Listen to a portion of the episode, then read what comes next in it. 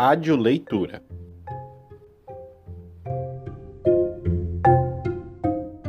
Hoje no Rádio Leitura recebemos o escritor Rodrigo Tavares. Ele está lançando o seu mais novo livro, Ainda que a Terra se Abra, saindo pela editora Taverna. O livro estava programado para ser lançado em maio, assim como muitas outras obras.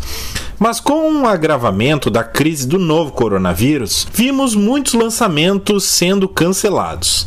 A escolha de Rodrigo Tavares e seus editores foi manter o lançamento da obra, mesmo com as restrições, e se adaptar ao momento. Ele nos conta como está sendo a experiência.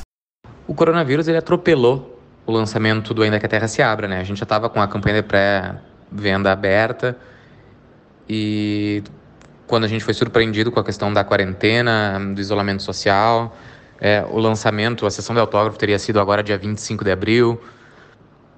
É, e isso nos trouxe algum aprendizado que é que não dá para a gente planilhar a vida.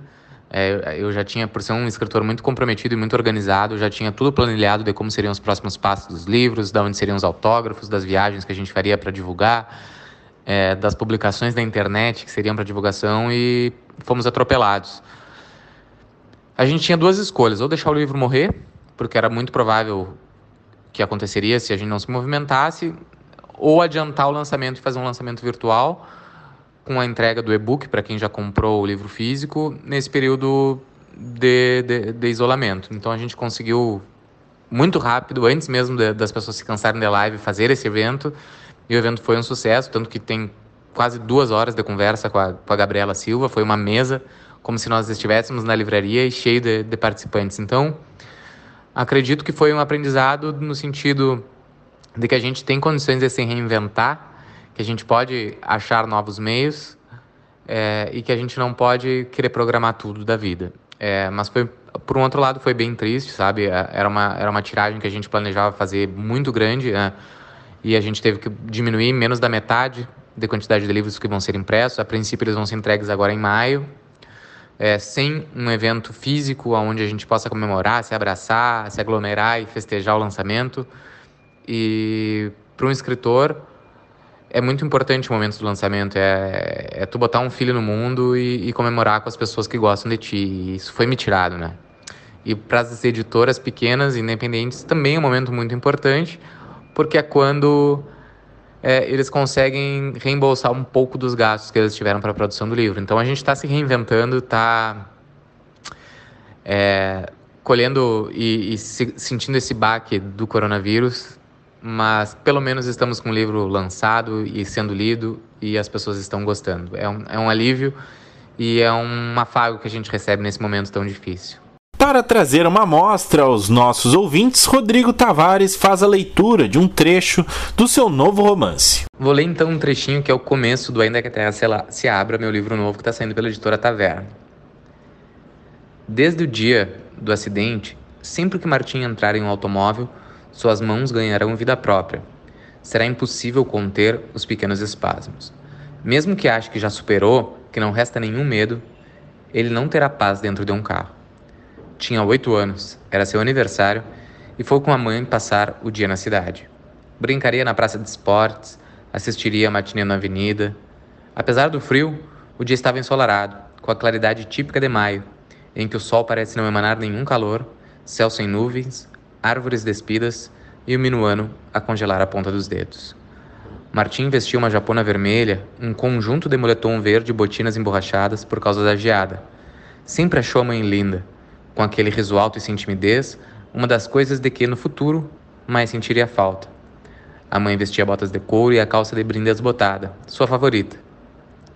E ele lembra de segurar daquelas mãos macias, da ansiedade com que conferia o relógio a toda hora. Tentava olhar para a mãe com os raios de sol a ofuscar as vistas. Podia enxergar os cabelos soltos, volumosos e o rosto misterioso escondido pelas sombras.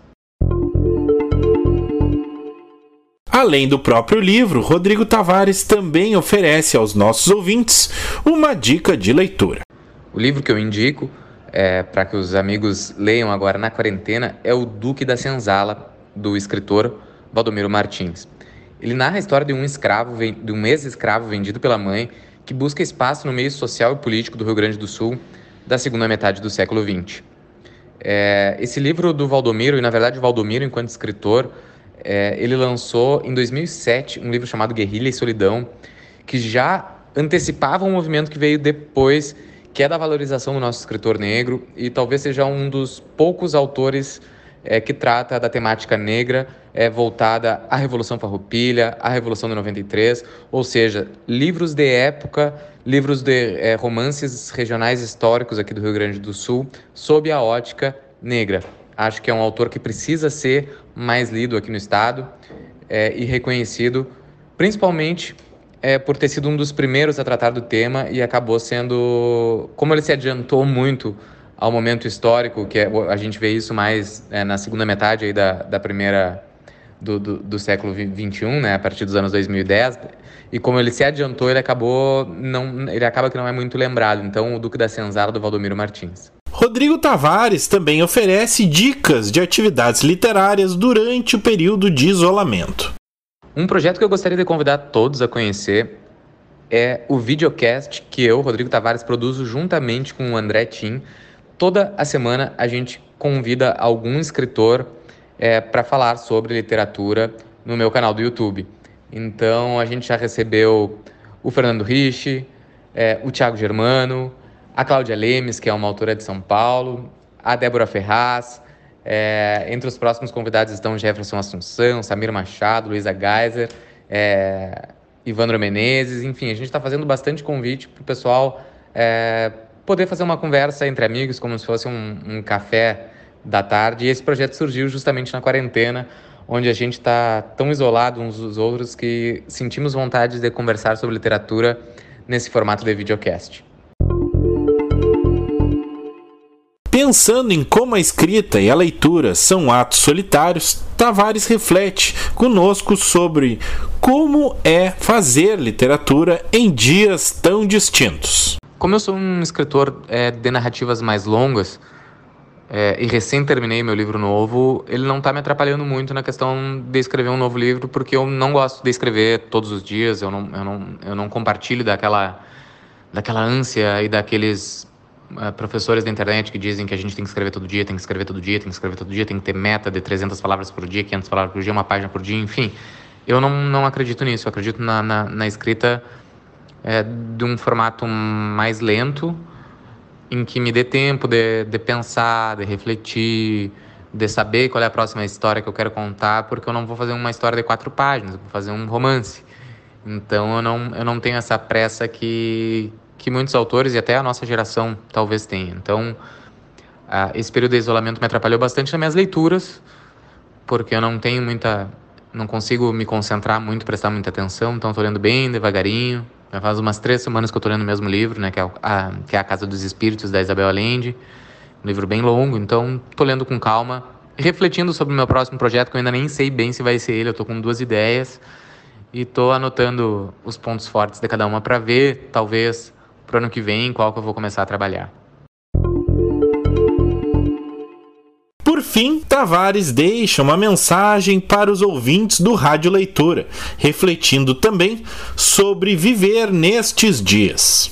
A mensagem que eu gostaria de deixar para quem também está em casa é que se aproxime mais daquelas pessoas que realmente fazem diferença na vida de vocês é, e se afastem de, de gente que está propagando ódio, mentira, independente de se eram amigos próximos é, antigamente, é, a gente não tem que, que guardar espaço no nosso coração, no nosso dia a dia para quem nos faz mal. Então, fiquem bem com as pessoas que fazem bem para vocês. Queria agradecer então a oportunidade de estar conversando com vocês, é, falando um pouco da minha experiência em lançando o livro no meio da pandemia, nessa é, eu, eu, até botei na internet que era uma pauta interessante para os jornalistas, porque a livraria, a editora Taverna, que é uma livraria editora pequena independente, está se movimentando para sobreviver a, a, ao coronavírus e lançar um livro no fim do mundo. Então a gente está tá com histórias interessantes para contar desse período. Agradecer pela oportunidade de poder conversar e de indicar alguns livros também para vocês. Muito obrigado.